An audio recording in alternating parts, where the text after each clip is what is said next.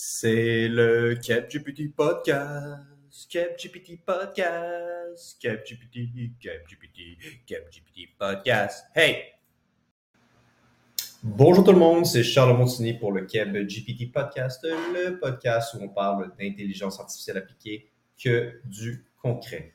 Cette semaine, on reçoit un entrepreneur en série euh, qui travaille aujourd'hui en fait à aider les euh, startups à euh, croître, à grandir dans notre univers euh, de plus en plus changeant. Donc, euh, on reçoit euh, Géraud Lamazer, qui a des, très bonnes connaissances d'affaires ainsi que des très bonnes connaissances en IA. C'est rare qu'on peut avoir en fait les deux. C'est hyper intéressant. on discute avec Géraud de comment aujourd'hui il utilise ChatGPT pour plusieurs tâches. Il y a une stratégie de prompt engineering un peu inédite. C'est très différent de ce qu'on peut voir sur, euh, sur les internets euh, en mode euh, rôle, contexte, etc. Il va plus travailler itérativement avec, avec l'outil. Donc, hyper intéressant. Il nous discute, il nous communique en fait comment il a utilisé cette stratégie pour créer des, des livres volants, des prompts pour sa stratégie de contenu. Aussi, on discute euh, de, pourquoi et de comment, euh, est-ce qu'on devrait créer un clone de, nous-mêmes, par exemple, en tant que, petite boîte ou en tant que freelancer. Et finalement, on termine avec, euh, on discute de son outil qu'il développe pour aider les, PME ou les, startups, en fait, à, innover dans, le bon sens, donc avec à créer des outils qui vont aider les clients euh, donc finalement, si c'est le genre de contenu qui vous intéresse, je sors un épisode par jour. Euh, pas par jour, excusez-moi, je sors un épisode euh, tous les mercredis, donc abonnez-vous. Et si vous aimez vraiment, vraiment ça, vous pouvez aller me donner 5 étoiles sur le Apple Podcast. Donc merci et bon épisode. Bonjour Géraud, comment ça va? Salut Charles, très bien, je suis ravi d'être avec toi. Ben, merci d'être là. Euh, Géraud, je, te je commencerai en te demandant euh, peut-être de, te présenter un peu. Euh. Bien sûr. Euh, moi, je crois que hum, on peut dire que je suis entrepreneur. Je suis entrepreneur depuis, ah, je pense que depuis l'âge de 5-6 ans à peu près. Je commençais à imaginer des trucs. Moi, je m'amusais souvent à, monter des boîtes. Donc voilà, dans ma tête d'abord, puis après en vrai. Euh, donc, je suis entrepreneur depuis une quinzaine d'années. Euh, j'ai monté plusieurs boîtes, j'en ai revendu certaines, j'en ai planté d'autres. Et aujourd'hui, euh, je travaille essentiellement pour accompagner des startups au travers d'un fonds d'investissement et puis par ailleurs de façon directe également. Et bah, je suis né, moi, avec Internet. Hein. en fait, je suis né, mes premiers ordinateurs, ça doit être 1993. Donc, euh, j'ai connu ce truc-là. Donc, voilà, j'étais un, un, peu geek et donc j'ai gardé cette dimension geek euh, qui m'a un peu suivi euh, toute, toute, ma vie. Et, voilà, c'est un peu, un peu mes, mes, deux, mes deux caractéristiques. Super. Et en tant que, en tant que geek, aujourd'hui, comment utilises-tu l'IA? Comment utilises-tu ChatGPT et autres? Bah, déjà, moi, j'ai. Ça a été je, crois qu'il y a des gens, tu sais, on dit qu'il y a des gens qui, euh, qui ont une révélation euh, divine. Moi, je crois que j'ai eu des révélations technologiques, quoi, tu vois. Et l'IA, c'était un peu ça. Je fais waouh! Et euh, notamment l'IA générative. Aujourd'hui, comment je l'utilise? Je l'utilise tous les jours. je l'utilise à la fois dans mon métier, puisqu'en fait, comme j'accompagne les startups, mon job, c'est d'essayer de, de les amener plus vite, plus haut, et pour ça, je trouve que ChatGPT est un excellent outil d'aide, en fait, un excellent assistant. Euh, donc, je travaille beaucoup sur euh, ChatGPT, moins sur les autres modèles, pour être tout à fait transparent.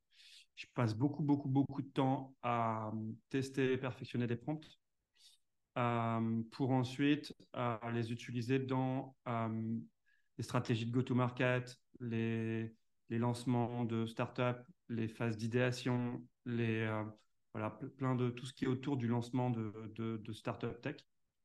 Je l'utilise aussi euh, sur la partie des réseaux sociaux, LinkedIn euh, principalement. je l'utilise pour faire des, des pour, pour, pour pour structurer des, ma stratégie de contenu, écrire des posts, écrire des commentaires. J'utilise l'IA générative visuelle pour générer des visuels, générer des, des, des, des, présentations. Donc voilà, c'est vraiment assez large comme utilisation euh, sur deux outils essentiellement qui sont ChatGPT et Midjourney. Euh, voilà, et après plein de, petits plugins, de choses comme ça. Mais essentiellement, ces choses-là, j'y passe beaucoup, beaucoup de temps. Tu as parlé que tu, euh, tu, testes beaucoup de prompts et que tu, tu, fais l'itération dessus. Peux-tu nous parler un petit peu de, de, ton processus quand tu commences, tu veux, par exemple, faire une nouvelle tâche, comment tu, tu vas attaquer ça? Ouais, je, pense que c'est un peu le, je trouve l'aspect un peu magique ou un peu génial de ChatGPT, c'est que je pense qu'en fait, tu peux devenir euh, euh, prompt engineer finalement de façon complètement intuitive. Euh, l'idée, c'est que je sais toujours un peu ce que je, ce que je veux à la fin. Tu vois, là, je travaille par exemple à la production de livres blancs thématiques. Donc, je vais faire, en fait, euh, je, vais, converser de façon hyper spontanée, comme n'importe qui pourrait le faire avec la GPT. Euh, alors, c'est vrai qu'à la base, j'ai euh, tout départ, tout départ, des tout petits prompts que je vais réutiliser de temps en temps, que j'ai trouvé à droite, à gauche, que j'ai testé, mais assez peu finalement. Et ensuite, il va me proposer une, réponse, puis finalement, je ne vais pas la trouver parfaitement satisfaisante, donc je vais corriger, je vais dire non, je voudrais un peu plus de ça, un peu plus de ça. Et en fait, c'est une fois que je suis arrivé à mon, produit final après, euh, je ne sais pas, peut-être euh, sur un, produit comme un livre blanc, comme 50 prompts ou 60 prompts successifs, en fait, euh, je vais ensuite faire la synthèse de mes prompts. Et je vais, en fait, au lieu de les avoir en plusieurs morceaux, en disant je veux ça, puis après il me donne une réponse, je dis non, rajoute ça, ben, en fait, je vais les synthétiser en plusieurs étapes mais euh, synthétisé. Et du coup, je vais avoir une chaîne de prompts qui, elle, pour le coup, sera hyper optimisée et me redonnera, pour par exemple une autre thématique de livre blanc, un résultat hyper qualitatif. Parce qu'en fait, il sera quelque part la somme de ces 60 prompts que j'ai fait, sur lesquels j'ai tâtonné. Et c'est ça que c'est ça que je trouve vraiment l'outil absolument incroyable, c'est qui permet à tout le monde de tâtonner et finalement d'avoir euh, vraiment de faire du prompt engineering de façon euh, très itérative en tâtonnant. Et c'est incroyable. Quoi. Ouais, super intéressant. Il y a deux trucs euh, que parfois on, on, me dit, c'est que premièrement, bah, euh, j'arrive pas à des bons résultats avec ChatGPT et ce, que tu communiques, c'est qu'en fait, il faut, il faut parler avec lui plus longtemps. Et l'autre truc, c'est que parfois des gens sont, ont le, le, syndrome de la page blanche devant écrire un gros prompt. Et ça non plus, c'est pas nécessaire parce que tu peux euh, aller faire des, faire des allers-retours, discuter avec lui jusqu'à temps d'atteindre d'atteindre ton, ton objectif. Euh, tu nous as aussi parlé de, de LinkedIn. exactement. Et je, je, juste un point, c'est que souvent, en fait, les gens disent, ouais, tu poses, tu poses une question, mais il te répond mal, mais pose la même question à n'importe qui, il ne saura pas te répondre non plus. en fait, euh, si tu posais la même question à un être humain, il dirait, mais attends, je ne comprends pas, du coup, dans quel contexte, qu'est-ce que tu veux dire? Lui aussi, il te demanderait de contextualiser. J'allais dire, euh, peut-être que la limite de ChatGPT, c'est qu'il va quand même te répondre alors qu'il n'a pas forcément euh, le contexte suffisant au lieu de te dire, il me manque du contexte. Mais en fait, un être humain n'arriverait pas non plus à te répondre. Ouais, c'est ça. Et on a vu, euh, je ne sais plus si c'est avec GPT Engineer ou dans une, certaine, un certain logiciel qui, construit en fait sur plusieurs prompts qui te demande justement de d'aller plus en détail. Ouais. ouais. C'est peut-être ces Meta euh, Agent. D'ailleurs, tu peux ajouter dans tes prompts en disant euh, si tu as besoin d'informations de ma part, n'hésite pas, enfin, euh, précise-moi les questions auxquelles il faut que j'y réponde. Ça, ça peut être pratique aussi dans la construction de prompts. Ouais. justement, on va dire, éviter les trous dans la raquette. Ça peut être une bonne, une bonne instruction aussi à mettre dans les instructions personnalisées comme ça à, tous tes prompts si jamais il te pose, il pose des questions. dernièrement, j'ai pas mal testé les les prompts personnalisés, un truc que je trouve un peu dommage, c'est que tu n'en as qu'un seul. Du coup, tu es toujours pris avec ce prompt personnalisé. Euh, Alors, j'ai un petit truc euh, pour ah, vas-y. Euh, Charles. tu peux utiliser l'extension Chrome qui s'appelle Superpower. OK. Qui est assez connu, qui est une extension Chrome qui vient se brancher sur ton GPT, qui a, il faut le reconnaître de temps en temps, tendance à le faire planter. Donc, il faut tu avoir deux sessions, une session avec, une session sans et qui va te permettre d'avoir plusieurs instructions personnalisées, un catalogue d'instructions personnalisées que tu vas pouvoir intégrer. Donc, tu vas pouvoir en faire plein parce qu'effectivement, on a tous le même problème. C'est qu'après, il faut retourner dans ton truc. Ah, j'ai oublié que je l'avais mis. Donc, du coup, il me répond comme si j'étais ça. Et en fait, Super Power te permet de l'utiliser. Ouais, parce que ben, ce que j'avais fait, moi, c'est que j'utilise le, le Playground d'OpenAI qui est en fait euh, euh, où tu peux jouer un peu avec l'API. Du coup, tu as le, chat, les trucs. Et l'avantage de, de, ça, par contre, c'est que tu peux jouer avec la température et d'autres paramètres. Du coup, si par exemple tu veux, euh, tu parlais de, LinkedIn pour écrire des posts, tu pourrais, avoir tu pourrais, vouloir avoir un haut niveau de température pour qu'il te sorte des idées vraiment différentes. Euh, et, là, je te rejoins ainsi, euh, je, complète ça, mais tu as parfaitement raison. Je pense que euh, d'utiliser le playground peut être vraiment utile pour les gens qui ont envie de passer un petit niveau supplémentaire, notamment le travail de la température, parce qu'entre une, demande de créativité comme de l'idéation, des choses comme ça, et des choses plus strictes, ben, en fait, on va vraiment pouvoir, la température va vraiment avoir du sens. Ouais, parce que je me rappelle, on regardait un truc ensemble, Géraud, c'était pour c'était pas peut-être pour créer des, euh, un, business model, un truc comme ça, mais à chaque fois que tu mettais les mêmes paramètres dans l'application, du coup, ben, si tu disais je veux créer une boîte euh, en, en, retail euh, qui vend des ballons, j'en sais rien, mais tu arrives toujours avec le même plan d'affaires. Alors que c'est un peu mm. débile, il y avait un nombre, un nombre restreint. Et clairement, cette application-là avait mis sa température à zéro dans, dans l'API qu'il utilisait. Je vais revenir sur les, sur les réseaux sociaux, LinkedIn. Beaucoup de gens euh, vont dire euh, il ne faut pas utiliser, euh, faut pas utiliser ChatGPT pour, pour LinkedIn. Je crois que c'est de ma part, c'est une, grosse erreur. Ça, faut pas, je pense que tu peux, si tu l'utilises très mal et tu dis à ChatGPT bonjour, écris-moi des, des posts, ça va être très nul. mais si tu l'utilises bien, ça peut être, ça peut donner beaucoup de vitesse. toi, comment tu l'utilises aujourd'hui? Avec, euh, pour LinkedIn euh, donc Déjà, je te rejoins complètement. Je te dirais que, euh, en fait, c'est toujours pareil. Le débat est, éternellement le même. L'outil ne fait pas le succès, l'habit ne fait pas le moine. Et globalement, c'est de se dire qu'en fait, ben, un outil très mal utilisé, ça donne des très mauvais résultats. Un outil très bien utilisé, ça donne de bons résultats. Et c'est vrai parce que tu as un outil que tu vas obtenir de bons résultats. Donc, la question, c'est qu'est-ce que tu en fais? Et est-ce qu'il faut différencier, si tu veux, pour moi, l'intelligence artificielle générative comme à quelqu'un, moi j'appelle ça un préparateur, on pourrait dire ça, comme un assistant, et quelque chose qui va être euh, complètement automatisé. Aujourd'hui, moi je pense que on a, euh, plus on a un outil qui est perfectionné, plus on doit avoir euh, une, un esprit critique, et, donc de la culture, et donc de la connaissance, et donc de l'expérience. ça veut dire que si tu mets ChatGPT avec un enfant et que tu lui poses des questions, tu, attends des, résultats complexes, tu n'auras pas de résultats en fait, parce qu'on a besoin justement de l'esprit critique, de faire le tri, de valider, etc. Donc, euh, euh, voilà, qu'est-ce qu'il en a une fois qu'on s'est dit ça? Bah, Moi, je ne sais pas, euh, je me mets enfin à la place des gens. Alors évidemment, il y a la question des copywriters qui, eux, voient leur métier changer. Mais moi, je ne vais même pas être à la place de toutes les entreprises qui souhaitent communiquer. Est-ce qu'elles le faisaient jusqu'à maintenant? Bah, Pour la plupart, non.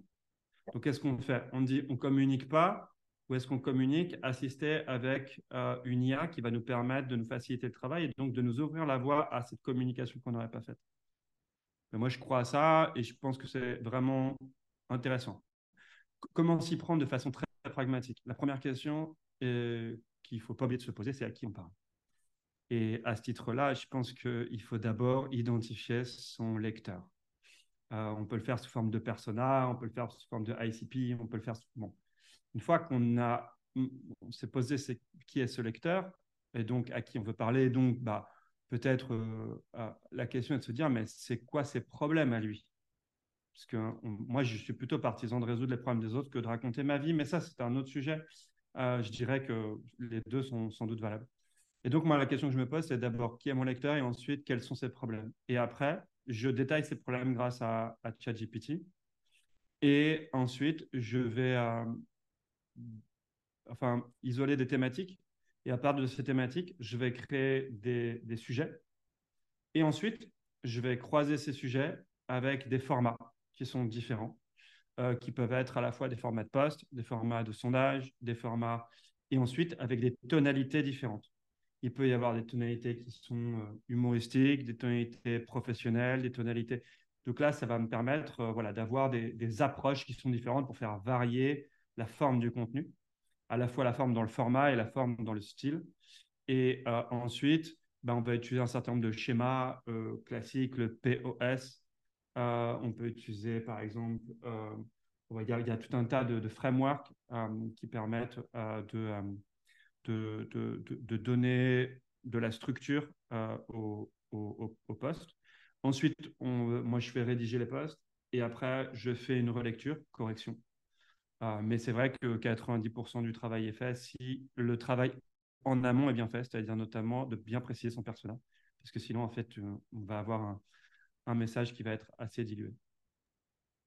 Ouais, je pense que c'est hyper intéressant ce que, ce que tu mentionnes, parce qu'effectivement, c'est si à la base, tu, fais mal le travail, ben, tout ce que ChatGPT va faire, euh, ça va être ça va être euh, ça va être nul. Et après ça, ce que tu racontes, euh, de ce que je comprends, c'est que c'est encore une fois, c'est pas un prompt qui fait tout le travail. J'ai l'impression que, tu travailles longtemps avec, avec l'outil pour finalement trouver peut-être, je ne sais pas si je me trompe, mais peut-être tu arrives avec une, je sais pas, une vingtaine de trucs et tu vas en prendre 4-5 là-dedans. Il y en a pas, pas tous les posts qui sont créés vont, vont être publiés non plus. tu fais un tri. Exactement. Exactement. Et en plus, encore une fois, il faut il faut s'interroger sur les choses. C'est-à-dire que lui, tu as beau mettre, tu es un copywriter de classe mondiale, sur LinkedIn, il va pas forcément être aussi précis que si tu lui donnes des éléments de, de, de, de, de, structure de poste ou de choses comme ça. Donc ça, je pense que c'est vraiment important de lui apporter du contexte et qu'en fait, on le répétera jamais assez, c'est la qualité du contexte qui va faire la qualité de la réponse. Et quand je dis contexte, c'est en fait probablement la succession des questions préalables que tu vas lui poser. Et donc, bah, toi de te dire ah tiens mais en fait euh, il faudrait que j'ai une approche euh, tofu bofu euh, tofu mofu bofu ah oui mais si tu sais pas ce que c'est que tofu mofu bofu bah, en fait tu lui poses pas la question donc tu le mets pas dans ton prompt donc tu as pas le résultat donc c'est pour ça que je dis que ce qui est important c'est aussi bah, forcément d'avoir de la curiosité, de connaître un peu ces sujets-là, etc., etc., et de ne pas croire qu'il va, il va remplacer le, le, professionnel. Il va juste permettre, j'allais dire, aux petits avec euh, euh, tous les guillemets qu'on peut mettre, puisque je me considère comme un petit, de finalement d'avoir les mêmes outils que les grands. Et c'est, je trouve, ce qui est formidable avec l'intelligence artificielle générative, c'est que finalement, elle est hyper démocratisante. C'est qu'elle donne le pouvoir aux petits d'avoir la même puissance que les grands. Euh, à partir du moment où ils continuent à, à, mettre ce qui est indispensable, c'est-à-dire le travail.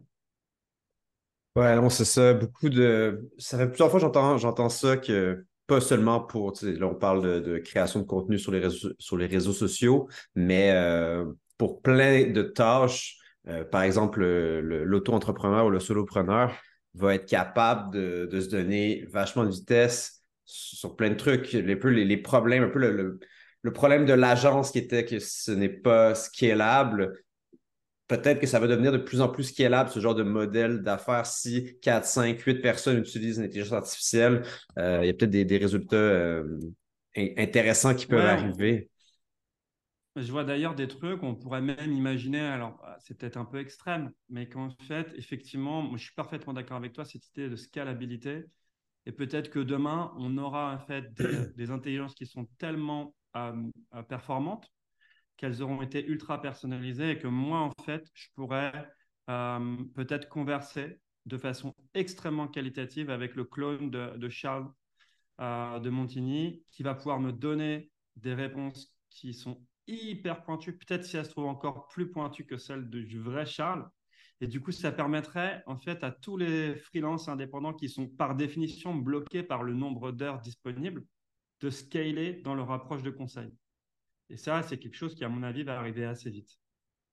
Ben ouais, on a vu euh, dernièrement bon, euh, Facebook ou bah, Meta qui a, mis de l'argent dans euh, Character.ai pour justement cloner un peu les, grandes personnalités, les grands influenceurs. par contre, l'autre truc qui arrive aussi, c'est que c'est à partir du moment que tous les freelances ou bon, se clonent ou peu importe, ben, et qu'il n'y a plus ce problème de demande, ben, le, le coût le bon vieil euh, théorie microéconomique. Qu'est-ce qui arrive quand la quantité euh, offerte augmente? Bon, la, valeur diminue. peut-être Mais c'est évident. C'est évident que, en fait, je ne paierai pas le même prix pour avoir le clone de Charles que pour avoir Charles. Ça, c'est sûr. Néanmoins, en fait, je vais surtout avoir deux niveaux de service. Un niveau de service clone qui va me permettre, du coup, d'avoir un prix plus bas et donc d'aller chercher des clients qui n'auraient pas payé, euh, qui n'avaient pas les moyens, par exemple, de payer euh, les services euh, de Charles, mais par contre, qui auront les moyens de, faire appel à son clone. Ouais, un peu comme. probablement plus de services. Et donc, ouais, on, va, on va faire grossir le gâteau. Il ne s'agit pas de se substituer, en fait. C'est en ça que je pense que l'IA ne va pas nous substituer en nous-mêmes, ni même auprès des autres. Mais par contre, elle va ouvrir, en fait, la vente à d'autres à d'autres euh, utilisateurs qui n'auraient pas fait appel à toi. Ouais, c'est un peu de la même, de la même manière que euh, j'écoute euh, une, une, chanson de Taylor Swift sur Spotify, ça coûte presque rien, ça a une valeur très faible. Je n'irai pas voir le spectacle de Taylor Swift. parce que ça ne m'intéresse pas de, passer trois heures là-bas, mais une chanson, ça va. Et elle, si tu veux la voir en vrai, ça coûte 200 euh, balles ou eh ben, C'est exactement ça. Je trouve que c'est une magnifique métaphore. C'est que ah bah, tu as des services qui sont un peu différents. Bien sûr, quand tu as le live de Taylor Swift dans ton jardin, je pense que c'est probablement un moment euh, incroyable pour un fan. Mais euh, toi qui, qui n'es pas fan, eh ben, une chanson te convient très bien. C'est exactement ça. C'est finalement un service qui est alors le terme est sans doute mal choisi, mais en tout cas un peu moindre, quoi, mais qui en tout cas peut permettre euh, de répondre à des tonnes de questions. On pense par exemple, je ne sais pas moi, à, des avocats, à des, à des conseils comptables, à tous les gens en fait qui donnent des conseils de l'expérience vont pouvoir le donner euh, sur euh, probablement beaucoup plus de gens qui ne seraient pas allés vers ces professionnels parce qu'ils n'avaient tout simplement pas le budget à cette étape-là, parce qu'il ne faut pas oublier aussi la possibilité probablement d'en faire un canal d'acquisition aussi, en disant bah, il a commencé par euh, d'abord discuter avec mon clone et ensuite euh, bah, il est venu euh, échanger directement avec moi parce qu'il voulait avoir ce point plus précis, etc. Ah, c'est clair. Moi, je pense que le, côté lead magnet de l'IA peut être hyper puissant. Je travaille justement sur j'ai créé euh, un, framework, un Canva pour euh, les projets d'IA. Aujourd'hui, c'est un, truc genre sur Google Slide. Mais ce que, ce que j'ai en tête, en fait, c'est de créer un chatbot que tu vas discuter avec lui. Ça va remplir le, truc, ça va créer un plan de projet. Et après ça, ben, si tu veux faire le projet, euh, tu viens me voir. Mais pour. exactement. Je pense qu'il y a plein de cas d'utilisation. Ouais, c'est ça. C'est exactement ça. C'est de séparer, en fait, dans, dans ce qu'on est, dans ce qu'on fait de séparer ce qui a le plus de valeur, de haute valeur, et quelque part de, déléguer le reste. Et finalement, ben, c'est ce qui se passe aussi dans les entreprises. Dans l'entreprise, ben, le type, il commence tout seul, puis ensuite, il va déléguer ou il va externaliser une partie, puis il va garder que la partie la plus forte. Et étonnamment, pas étonnamment en tout cas, ce qu'on constate, c'est que bien souvent, ben, c'est les relations humaines qu'il va conserver. C'est-à-dire, en définitive, tout ce qui, à la toute fin, ce qui reste de minimum, c'est justement l'échange avec le client, etc., etc et ensuite il va déléguer. Ben, au lieu de déléguer, je vais dire, à des, des personnes, on va probablement déléguer à, de la tech qui a des, des, capacités infiniment plus, plus importantes. Certainement, certainement. Euh, je pense que c'est un bon, un bon passage vers, euh, vers un peu la, la start-up, les, les, technologies, qu'est-ce qui s'en vient. Euh, D'après toi, qu'est-ce que ça change le plus pour les, euh, les startups, euh, l'IA, euh, peut-être ce qui même l'IA générative qui est, qui est arrivé depuis, depuis un an? Alors, je pense qu'il y a deux choses. Il y a évidemment tout un tas de startups qui ont intégré l'IA générative dans leur business model de façon plus ou moins naturelle. je pense que l'IA générative, elle a apporté quelque chose qui a complètement bouleversé le marché, qui a changé la donne, qui est game changer. Et donc, euh, elle, elle, euh, elle ouvre de nouvelles opportunités qui n'étaient pas rentables jusqu'à maintenant, qui existaient probablement, mais qui n'étaient pas rentables. Euh, elle ouvre des opportunités qui n'étaient pas faisables. Et donc, ce qui est intéressant, c'est que quand on est une startup, il faut repenser. Et, en fait, on avait mis plein, plein de choses de côté dans notre tête en disant Ok, laisse tomber, ça c'est impossible, ça prend trop de temps, ça coûtera trop cher. Et en fait, c'est tous ces éléments-là qui vont pouvoir être réintégrés, puisque tout d'un coup, on a quelque part de la force de travail ou de la puissance de calcul euh, qui devient beaucoup plus accessible. Donc, c'est vraiment game changer pour les startups. Donc, il y en a certaines qui l'ont intégré. Et après, je pense que euh, aujourd'hui, on en parlera peut-être après, mais c'est un petit peu le, sujet que j'ai en tête, c'est de dire qu'en fait, euh, on, peut probablement permettre à des startups de, se lancer beaucoup mieux, beaucoup plus vite et avec un taux de, réussite beaucoup plus important euh, grâce justement à l'IA générative parce qu'elle va permettre de faire ce que la plupart des entrepreneurs, entrepreneurs faisaient pas ou faisaient peu, c'est-à-dire de bien travailler en amont de, son, de son projet, que ce soit son, son, son, son persona, que ce soit sa stratégie marketing, que ce soit euh, son positionnement, son étude de marché, etc., Et bien souvent, c'était un peu fait à la va-vite ou pas du tout. Et là, ça va permettre, euh, à mon avis, d'aller beaucoup plus euh, vite là-dedans. Et donc, je pense que pour la création de start-up, ça va vraiment, vraiment changer la donne. Ouais, je suis d'accord avec toi. J'ai l'impression aussi que aujourd'hui, on peut créer un, MVP, donc une preuve de concept jusqu'à un certain point, euh, avec un prompt derrière une interface. Et même si ce n'est pas parfait, ça te montre quand même s'il y a des gens qui, sont intéressés à ton outil. Mais entièrement d'accord. C'est toujours pareil, c'est ce qu'on dit euh, fail fast. C'est vraiment l'idée de, euh, voilà, mets, mets vite sur le marché. Et en fait, la question est de dire, ne tombe pas amoureux de ton idée. Donc, euh, lance ton, ton, ton truc. C'est, souvent, on fait la métaphore avec les enfants, avec oui, c'est mon bébé. Non, non. Il faut surtout pas au début, en tout cas, d'être trop attaché à tes idées parce que plus tu es attaché à tes idées, plus tu vas build ton produit, euh, plus tu vas passer de temps, plus tu auras de difficultés à pivoter. Or, le seul juge dans cette histoire, c'est le client.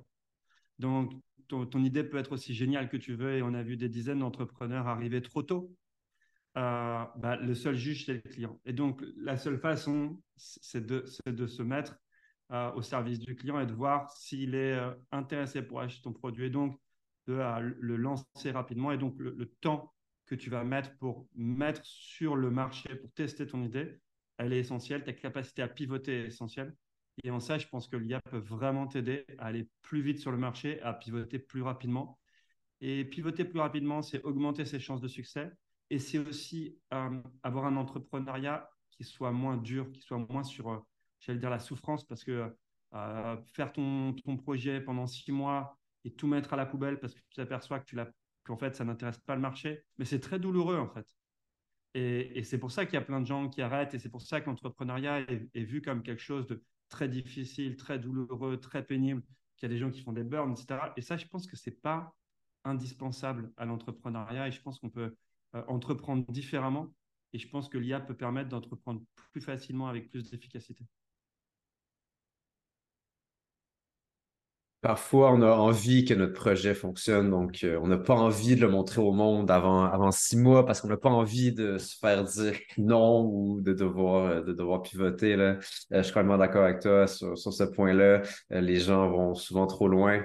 On parle de notre... c'est comme notre enfant, effectivement, mais il faut avoir plus la théorie, la, la, la, vision de la tortue. Tu sais, la tortue, elle va mettre plein d'œufs sur la plage et il y en a seulement quelques-uns qui vont se rendre à la mer. Ben, c'est probablement la même chose. Il ne faut pas mettre tous ces œufs dans, dans le même panier. Je ne sais pas c'est quoi le, le, pourcentage de, de, pas, de projets, mais de, produits qui vont atteindre un, market fit, mais c'est sûrement très, très faible. Du coup, ben, si tu as seulement euh, une balle dans le fusil, tu crois que tu vas atteindre la cible, c'est euh, c'est probablement un délusoire ou du moins. Euh, Exactement. Et, et, donc, la, la, la, la, compétence la plus importante, c'est en fait de savoir euh, euh, pivoter. Et donc, euh, quelque part, c'est de, savoir danser la valse avec les idées, tu vois.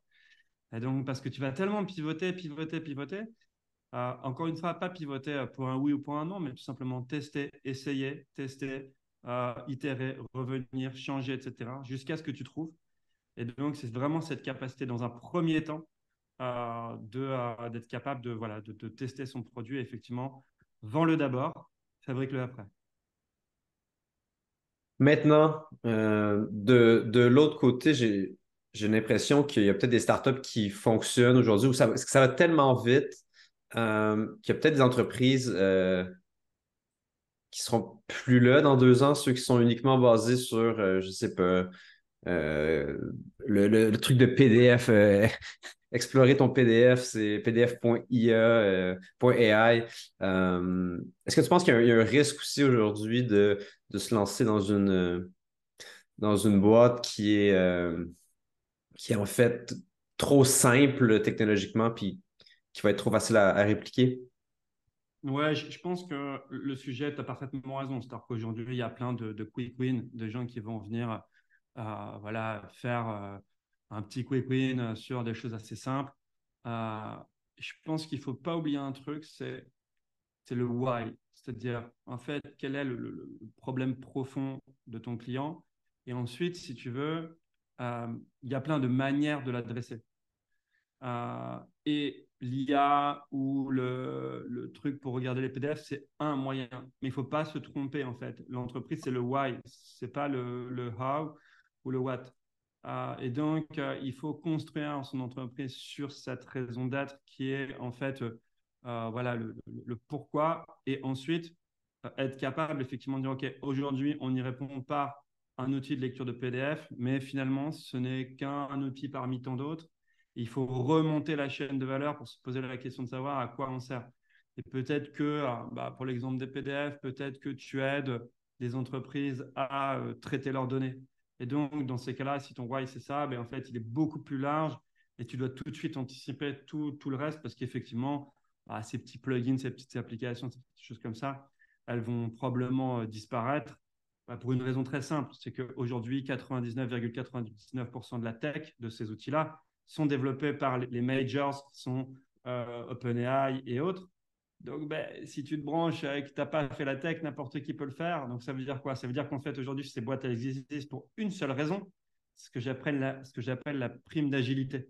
C'est qu'elles sont plus rapides pour développer un petit produit que euh, le gros CRM en place, le HubSpot, le truc, etc., qui lui va mettre plus de temps.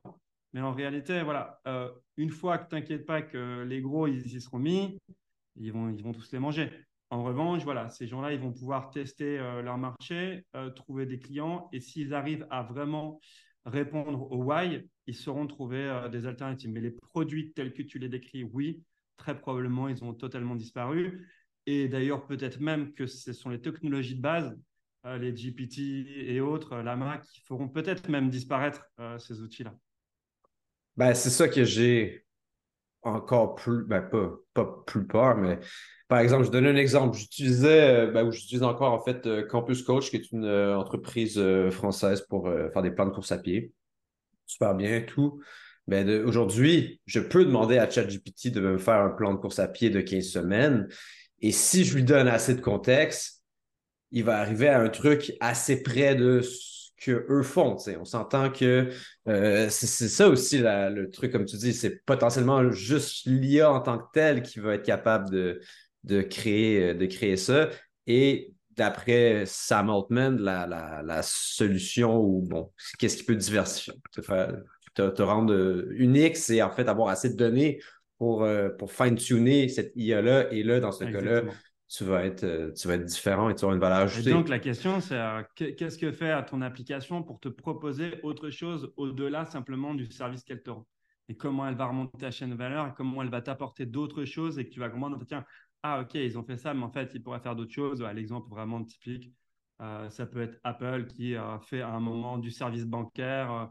de, de, la téléphonie, mais demain, ça surprendrait personne. D'ailleurs, ça a été dans les tuyaux à un moment que Apple fasse une voiture. Euh, parce qu'en fait, leur mission est strictement toujours la même. Et donc, voilà, c'est la capacité de ces entreprises-là, aujourd'hui, sur une petite niche, à venir comprendre à quels besoins fondamentaux elles répondent et ensuite de diversifier la façon dont elles y répondent pour, pour garder ses clients et effectivement ne pas être simplement un, how ou un what, mais euh, de remonter euh, au why. Mais clairement, et alors tu parlais de cet exemple-là, on peut parler des, du, plugin de, du plugin de recherche Internet quel est son avenir à partir du moment où, alors bon, de Bing là, qui a été rincé sur GPT n'est pas exceptionnel pour l'instant, mais j'ai aucun doute sur le fait qu'il s'améliore. Et euh, qu'est-ce qui va en être à partir du moment où il y aura euh, nativement dans GPT euh, une recherche Internet performante? Tous ces gens-là disparaissent. Ouais, puis on, s'entend que de l'autre côté, Google arrive comme un train. Avec, euh, avec la recherche euh, intégrée euh, dans tes courriels Gmail, dans ton calendrier. ça, va être, ben, ça, va être, ça va être pareil. Hein. Microsoft et Google vont, se positionnent très bien en ce moment. Amazon aussi, je suis un peu surpris que ça, que ça a été aussi long, mais bon, ils, viennent, de, viennent de signer avec Anthropics pour Cloud. Je crois que ça va être, ça va être aussi vachement intéressant. Euh, de voir ça. il y a moins d'intégration en mode euh, pour, pour les entreprises en tant que telles. Donc, euh, est-ce qu'on peut penser que Microsoft. Non, Je pense qu'Amazon a un gros avantage, c'est qu'elle connaît les comportements de consommation. Et donc, un peu comme Google connaît tes comportements de recherche, à ce titre-là, étonnamment, le, celui qui a le moins de data au départ, c'est probablement OpenAI parce que Microsoft euh, dispose certes de Bing, mais Bing n'est pas un, moteur hyper utilisé. Mais euh, Google, euh, évidemment, a celui qui a probablement les meilleures bases pour partir. Et, et, Amazon a des bases intéressantes sur, sur certains segments de marché. Ouais, je le vois aussi, je le vois aussi aller du côté bah, du cloud. C'est vraiment plus le côté API parce que c'est le, plus gros, le plus gros cloud provider. Donc aujourd'hui. et, aujourd'hui, c'est là-dessus qu'ils gagnent de l'argent. Donc c'est ah évident que c'est pour t'amener à, acheter du cloud chez eux qu'ils vont développer ce genre de choses. Après, là, on parle de, on va dire, d'intelligence générative plutôt, on va dire, généraliste. Et effectivement, euh, euh, l'avenir, c'est clair et net, et c'est l'avenir à très court terme, dans les mois à venir, c'est euh, le fine-tuning et c'est la personnalisation des, IA de façon très, très poussée, comme on le disait tout à l'heure avec cette idée un petit peu de, de clone, même si le terme peut faire peur, mais en tout cas de, de jumeaux. parce que ça, c'est ça qui va apporter une pertinence absolument incroyable. Ouais, euh, ça s'en vient euh, rapidement. Euh, et justement, peut-être pour terminer sur, sur, les, sur les startups, c'est un peu pour faire un peu le, le, pont avec ce qu'on ce a dit par rapport à, la personnalisation, ben, je crois que c'est un peu le problème, la problématique de la startup, c'est parce que fondamentalement, habituellement, elle n'a pas de données à la base parce que tu commences une entreprise, tu n'as pas euh, plein de données. Et là, le truc, c'est que c'est les grosses entreprises aujourd'hui qui ont ces données-là. Donc, euh, c'est peut-être euh, une problématique à réfléchir pour le futur, mais je ne sais pas comment les startups vont réussir à, se sortir de, ça. Bah, je pense que là, tu as parfaitement raison. C'est qu'elles ont un, coût à jouer aujourd'hui, parce qu'en fait, aujourd'hui, comme elles ont ce gain d'agilité, c'est que tout le monde a les mêmes données générales parce que les grandes entreprises n'ont pas eu le temps d'intégrer encore leurs données, parce qu'en plus, les grandes entreprises sont prises dans des problématiques euh, de compliance, euh, de RGPD, de, etc., etc., qui sont beaucoup moins contraignantes dans une petite boîte. Donc aujourd'hui, les entreprises, elles sont, euh, les grandes, elles sont encore en, retard, même si dans leur tête, elles y sont.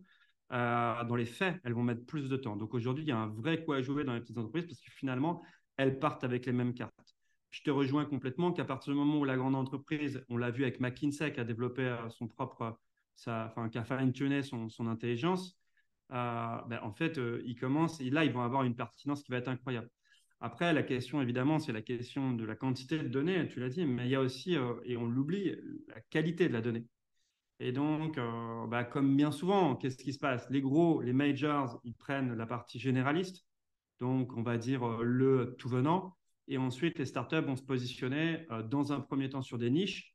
Bah, la niche legal, la niche, euh, je sais pas moi, fiscale, la niche euh, architecte, la niche wealth management ou des choses comme ça. Et ensuite, elles vont se développer jusqu'à grossir, grossir, grossir, puis pour devenir parfois des majors. Mais je pense qu'effectivement, quand on est une startup, il vaut mieux faire moins mais mieux plutôt que de vouloir concurrencer des boîtes qui vont avoir des énormes bases de données et donc d'être dans un, une approche très qualitative de conseil, très pointue. Et du coup, bah, si tu réduis, euh, je ne sais pas, moi par exemple, euh, euh, une intelligence artificielle axée sur le droit de la famille, en fait, tu auras beaucoup plus de rapidité à fine-tuner cette intelligence artificielle et donc à obtenir des résultats qui vont dépasser GPT, qui vont dépasser les intelligences artificielles actuelles et donc à dépasser les gros qui aujourd'hui fonctionnent là-dessus, et donc à tout de suite émerger sur un marché euh, avant les autres. Et si tu es capable d'avoir une pertinence qui est exceptionnelle sur ces, sur ces sujets-là, très rapidement, tu vas faire le buzz, tu vas grossir, tu vas accumuler tes clients et tu vas pouvoir développer de nouvelles verticales et ensuite, du coup, grossir. Donc, euh, encore une fois, le conseil, c'est partir sur de la spécialisation euh, moins coûteuse, plus efficace et, particulièrement dans le cas euh, de, des intelligences artificielles qui nécessitent effectivement de la donnée. Ouais, puis l'autre truc, c'est que si tu comprends mieux le, la problématique de ta verticale, parce que plus que tu creuses, plus que les problématiques sont pointues, tu peux arriver avec des solutions qui sont, qui sont mieux. tout à l'heure, par exemple, on parlait d'avoir plusieurs euh, euh, instructions personnalisées. Ça n'a pas rapport avec GPT-4 ou, peu importe. C'est juste que dans les fonctionnalités de base de l'outil, il y a des trucs que euh, les, utilisateurs, par exemple, plus experts aimeraient avoir. Donc, ils pourraient avoir un outil, puis tu en as parlé d'un, Superpower, le plugin qui, offre ça. Donc, c'est ça peut être des, possibilités aussi dans le travail des gens. Il va y avoir des façons que les gens travaillent qui, qui sont différentes. Et, Exactement, et on le voit, hein, en fait, euh, les technologies sont souvent de base les mêmes. Après, c'est vraiment des façons. Je ne pense pas qu'entre, je sais pas moi, un, CRM euh, et un autre, il y a d'énormes écarts, mais euh, le CRM spécialisé sur, je ne sais pas moi, les architectes et, les métiers du bâtiment va être très différent du CRM sur le e-commerce. Pourtant, la technologie est la même, mais on a pensé des UX, des fonctionnalités, des choses comme ça. Donc, on l'a adapté en fonction de la niche. Et donc, je pense que ça suivra exactement la même voie. Et donc, euh, voilà, toujours pareil, se dire, bah, OK, le marché est immense, bah oui, mais commence d'abord par faire une petite niche, gagne ta crédibilité sur la petite niche et ensuite développe d'autres niches. Et en plus, côté client, moi, si j'ai par exemple euh, un, problème de divorce, je ne le souhaite pas, euh, je préfère avoir un avocat ou une technologie ou quelque chose qui est spécialisé là-dessus qu'une technologie tout venant qui me dit, bah oui, mais je peux aussi faire la plomberie et puis, si tu as un problème par rapport à, une recette de cuisine, je peux y répondre aussi. Donc voilà, je vais aussi côté client préférer des approches euh, personnalisées. On va vraiment me donner l'impression, en tout cas, que euh, on, est concentré sur mon problème actuel. Effectivement, effectivement. Euh, je pense qu'on peut faire le pont un peu. En fait, on a parlé de, de se cloner et j'ai l'impression que c'est un petit peu ça que euh, sur quoi tu travailles en ce moment côté, euh, côté euh, ton, ton, ta startup, ton, ton projet personnel. Peut-être tu peux nous en, nous en parler un peu. Ouais, bien sûr. Alors, tu vois, je l'ai appelé, alors c'est un, un, nom, c'est un nom de projet, donc pour l'instant, ce n'est pas défini, mais je l'ai appelé Unicorns Ride, tu vois, en me disant que, en fait, tu vois, dans, mon, dans mon métier, comme j'accompagne des startups, je vois en fait qu'aujourd'hui, si tu veux donner un maximum de chance à ta startup, il faut faire appel à des professionnels chevronnés. Le problème, et c'est quand même un, immense problème, c'est qu'en fait, un professionnel chevronné, ça coûte très cher. Et donc, bah, qu'est-ce qui se passe? C'est que l'écrasante majorité, 99,99% des startups, ne font pas appel à ces professionnels parce qu'elles n'ont tout simplement pas les moyens. Et donc, euh, il va y avoir, euh, et, je, le sais parce que moi aussi, j'ai monté des startups et moi aussi, j'ai été dans des situations où j'ai presque toujours pas fait appel à ces professionnels. Et, euh, du coup, le, truc, c'est que, en fait, ça, ça, génère du coup beaucoup de difficultés pour entreprendre. Moi, ma croyance hein, profonde, c'est que l'amélioration de notre monde, de nos conditions de vie, de tout ça, va passer par, par l'entrepreneuriat. C'est un point de vue, voilà, c'est le mien. Et donc, je, crois que c'est vraiment la clé d'un monde meilleur, pour ne pas dire euh, d'éviter la catastrophe. Mais voilà, que, c'est l'entrepreneuriat. Donc, moi, mon sujet, c'est de dire est-ce qu'on peut faire en sorte d'avoir un impact le plus important possible pour permettre aux gens d'entreprendre, pour leur permettre de nous faire un monde meilleur? Et à ce titre-là, je trouve qu'aujourd'hui, c'est très, très difficile parce que justement, les gens qui entreprennent manquent euh, de moyens et d'expérience. Et donc, l'idée, c'est de se dire qu'au lieu de faire euh, intervenir les professionnels en aval, c'est-à-dire euh, après, au fur et à mesure de, de, de, l'avancement du projet, on va les faire intervenir en amont dans la construction, en fait, des prompts, dans la construction des chaînes de prompts, dans la construction des mécanismes qui vont être validés par euh, des professionnels chevronnés, chacun spécialiste de leur domaine. Donc, des spécialistes UX, des spécialistes d'études de marché, des spécialistes de la proposition de valeur, des spécialistes de l'analyse des personnages, des spécialistes de la construction, des stratégies marketing, des spécialistes. Et en fait, chacun va construire, euh, en fait, euh, va, co-construire un, modèle qui permettra ensuite, euh, en fait, avec une idée initiale, une intuition, le, spark du, de l'entrepreneur, de venir challenger cette idée. Et de venir la challenger au regard de ces professionnels qui seront intervenus en amont de la solution et pas en aval. Et du coup, ils font une seule contribution, si j'ose dire, même s'ils vont apporter des améliorations. Et ensuite, en fait, euh, ben, le coût d'usage est très faible. Si le coût d'usage est très faible, c'est un peu ce qu'on se disait tout à l'heure, avec exactement l'histoire du clone, en fait. Si le coût d'usage est très faible, tout d'un coup, on, s'ouvre à des millions d'entrepreneurs qui n'auraient de toute façon pas dépensé de l'argent chez les professionnels. Je viens même pas prendre l'argent euh, des professionnels, puisque voilà, ils s'y seraient pas. Par contre, on va leur offrir un peu le 20-80. On va faire 80% du job, mais là pour 1% du coût. Et donc, euh, euh, l'idée, c'est que ça va permettre déjà, enfin, mon, mon, objectif, c'est que ça va permettre à ces entrepreneurs d'augmenter radicalement leurs chances de succès. Et ensuite, euh, ça permettra aussi probablement à certains de passer à l'étape supérieure, qui sera effectivement d'aller contacter tel ou tel professionnel pour ajuster, euh, modifier, faire évoluer, etc. Voilà, c'est un projet euh, qui finalement euh, bah, correspond, comme tu le disais au départ, j'ai essayé de me cloner. Et pour être tout à fait transparent, aujourd'hui, je le développe en no-code dans un premier temps. J'ai déjà des résultats où je me dis, waouh, moi, il m'aurait fallu 4-5 mois pour faire un résultat qui, alors bien sûr, ça fait un an et demi que je travaille sur les prompts, mais qui, une fois qu'on a travaillé un an et demi sur les prompts, euh, un résultat que j'ai en 4-5 minutes. Ouais, c'est ça. Deux, je vais rebondir sur deux, sur deux trucs. Euh, premièrement, on a parlé de, de fine-tuning, mais je pense que l'autre option, c'est justement de mettre beaucoup de, de travail, d'expertise dans les prompts et d'être capable de les, de les évaluer. Ce n'est pas en tant que tel du fine-tuning, mais ça, a une, ça peut avoir une force justement aussi sur beaucoup de, de prompts. si tu prends plein d'expertise et tu vas les chercher, je pense que c'est vachement intéressant à, ce niveau-là. Et, euh, et l'autre truc que... Oui, je pense que tu as parfaitement raison. C'est ça l'idée, c'est qu'en fait, c'est Bon, euh, c'est le préalable fine-tuning.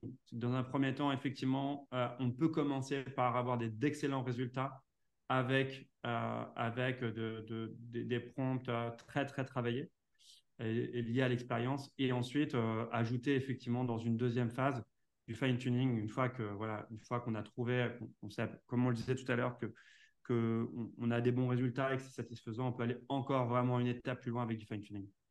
Parce que c'est une chose que je, rebondis sur moi-même ce que j'ai critiqué ou je parlais des startups qui étaient durs pour eux, c'était d'aller chercher de la donnée. Mais une façon d'aller chercher de la donnée, c'est aussi d'avoir seulement des prompts au début, de générer plein de trucs, plein de gens utilisent ton, ton, outil. Après ça, tu vas aller chercher, à travers toutes ces données qui ont été générées, générées tu peux peut-être aller chercher les 20% qui ont mieux le fonctionné pour des raisons euh, peut-être aléatoires même. Et là, tu réentraînes ton modèle sur uniquement la, donnée euh, qualitative. Euh, et, voilà. Euh, sinon, un autre truc que je voulais rebondir euh, dessus, c'est que tu parlais de, bon, peut-être plus de startups vont utiliser ton outil, donc ils vont mieux performer. Et à la fin, potentiellement, qu'il va y avoir plus de gens en entrepreneuriat et donc plus de gens qui pourraient utiliser les, services des professionnels. Donc, malgré le fait que, la, que, c'est plus simple pour eux. c'est clair, c'est clair. On fait grossir le gâteau. On fait grossir le gâteau. Il ne s'agit pas là, on est vraiment dans une stratégie d'océan bleu. C'est-à-dire qu'il ne s'agit pas de se partager les parts d'un gâteau. Il s'agit, alors, et c'est particulièrement vrai dans l'entrepreneuriat. C'est-à-dire que bah, il y a euh, d'autres secteurs où les gens sont habitués à payer, ils payent. Donc, effectivement, si tout le monde paye, bon, bah, là, tu vas effectivement partager le gâteau. Dans tout un tas de secteurs, hein, et dans la plupart, euh, dans tous ceux où en fait il y a rebat les cartes, c'est euh, c'est la capacité justement d'aller chercher des clients qui n'auraient pas payé. On l'a vu dans d'autres dans, évolutions préalables, l'histoire des, apps, par exemple, euh, iPhone, Android, etc. Ben, avant, j'avais le choix que de prendre un coach, un coach sportif à l'heure. Bon. Ensuite, tiens, ben, je n'ai pas envie de dépenser ou je n'ai pas l'argent pour dépenser euh, un coach sportif. Je vais pouvoir prendre une app. Ce n'est pas le même service. Mais par contre, en fait, moi, je vais faire mon 20-80. Je vais avoir 80% des, des, bénéfices ou des usages pour 20% du prix. Et encore une fois, ça ne va pas convenir à tout le monde. Il y a des gens qui vont avoir besoin de, euh, de la dimension humaine, de quelqu'un qui vient les contraindre. Mais en fait, l'idée, c'est vraiment de faire grossir le gâteau avec différents usages et différents pricing pour que chacun puisse choisir son pricing d'une part et aussi passer de l'un à l'autre. Parce qu'il y a peut-être plein de gens qui ont démarré par une app iPhone, qui ont démarré, qui ont repris confiance en eux, qui ont repris euh, sur le plan de, euh, du bien-être, de la santé, et qui ensuite sont allés vers un coach particulier. Et donc, moi, je pense que tout ça, il est bénéfique pour toute la chaîne. C'est qu'en fait, euh, c'est un peu comme si on disait, bon, ben, on va arrêter de vendre des voitures d'occasion parce qu'en fait, les voitures d'occasion, ça fait moins de voitures neuves. Mais non, il y a des gens, ben, si ils n'ont pas la voiture d'occasion, ils n'achètent pas de voiture. Donc, en fait, on fait grossir le. Donc, il faut savoir décliner différents types de services avec différents types de prix pour pouvoir offrir de la possibilité à chacun de pouvoir se positionner sur l'offre qui lui correspond à ce moment-là en fonction de ses besoins et de ses moyens. C'est exactement ça. J'avais, euh, j'avais fait affaire avec un, coach en, consulting et lui, sa mentalité, c'est qu'il faisait plein de trucs gratuits. Il y avait des livres à, je sais pas, 5-10 dollars. Après ça, il y avait une première formation euh, un peu moins qualitative euh, à, je sais pas, 500 dollars, puis ça augmentait comme ça, mais il y avait toute la chaîne de valeur. Et du coup, ben, c'est comme ça que tu peux aussi, pour même ton entreprise. C'est par exemple, si demain matin, j'ai, il y a un gym, peut-être que justement, tu parlais d'application, ça pourrait être intéressant pour eux d'avoir une application. Et après ça, quand tu veux. Euh, ouais. Mais tu as parfaitement raison. Et c'est d'ailleurs euh, un peu euh, ce que. Je... Ça, c'est pas une critique, mais en tout cas, ce qu'on peut souhaiter à tous les gens, c'est de se dire OK, mais je suis pas. Encore une fois, mon why, c'est la santé. Mon how, c'est la salle de sport. Mon what.